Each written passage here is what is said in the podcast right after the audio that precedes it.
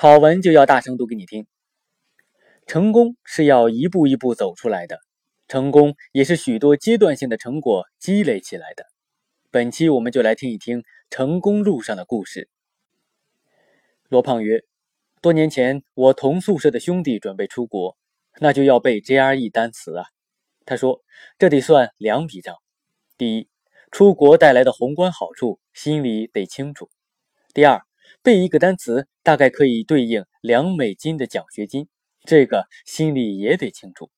没有第一笔账，就不知道自己为什么坚持；没有第二笔账。”就压根儿坚持不下去。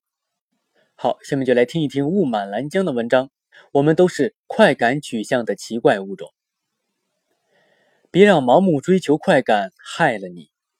人类的确是快感取向的奇怪物种，正是这个迅速直线的快感取向，让许多股民比巴菲特还明白道理，但真正操作时智力就严重不靠谱了。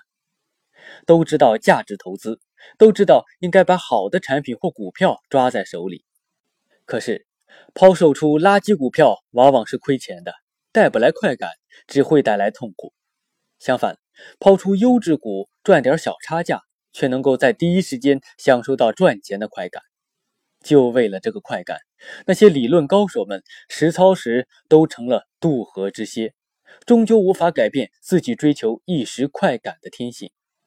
你看那个齐桓公。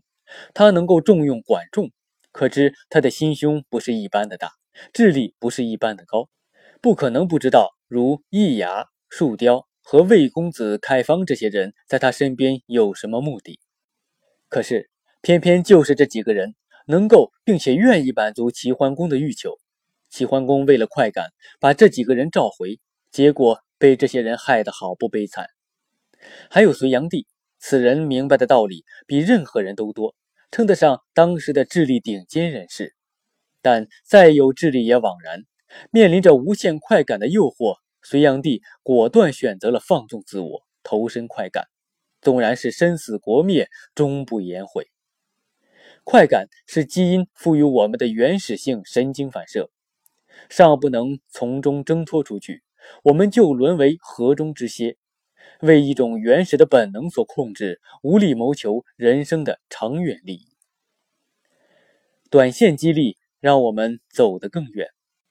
由于人生的长远视野是与人类追求短线快感的神经反射相悖的，所以必须要引进短线激励机制以支持我们，让我们在人生事业的征途中走出更远的距离。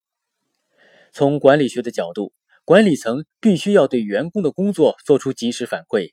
点个赞什么的，让大家的工作犹如嗑瓜子儿，每前进一步都能够获得反馈，这样大家就不会感觉到厌倦，不会感到乏味，漫长的工作就变得好玩起来，有趣起来，大家就会越干劲儿越足。放在我们的人生事业上，我们就需要为自己的人生添加进嗑瓜子儿式的自我激励机制。以前我曾经提到过一个资本圈的传奇人物。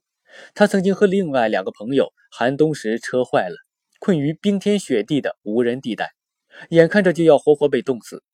幸亏这几个人全都是自我激励大师，他们竟然拆下一只轮胎，在冰雪中追逐着玩儿，跑到一身热汗，一直跑到有人家的地方。如果他们不是善于自我激励，早已沦为冰雪中的几具尸体。那些不肯自我激励的人。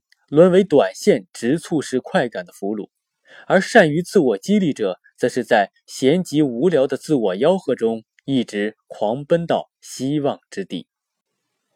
男同学说：“听起来这真是个不错的主意，所以就要在平凡、乏味、枯燥的工作中找到能带来成果的东西吗？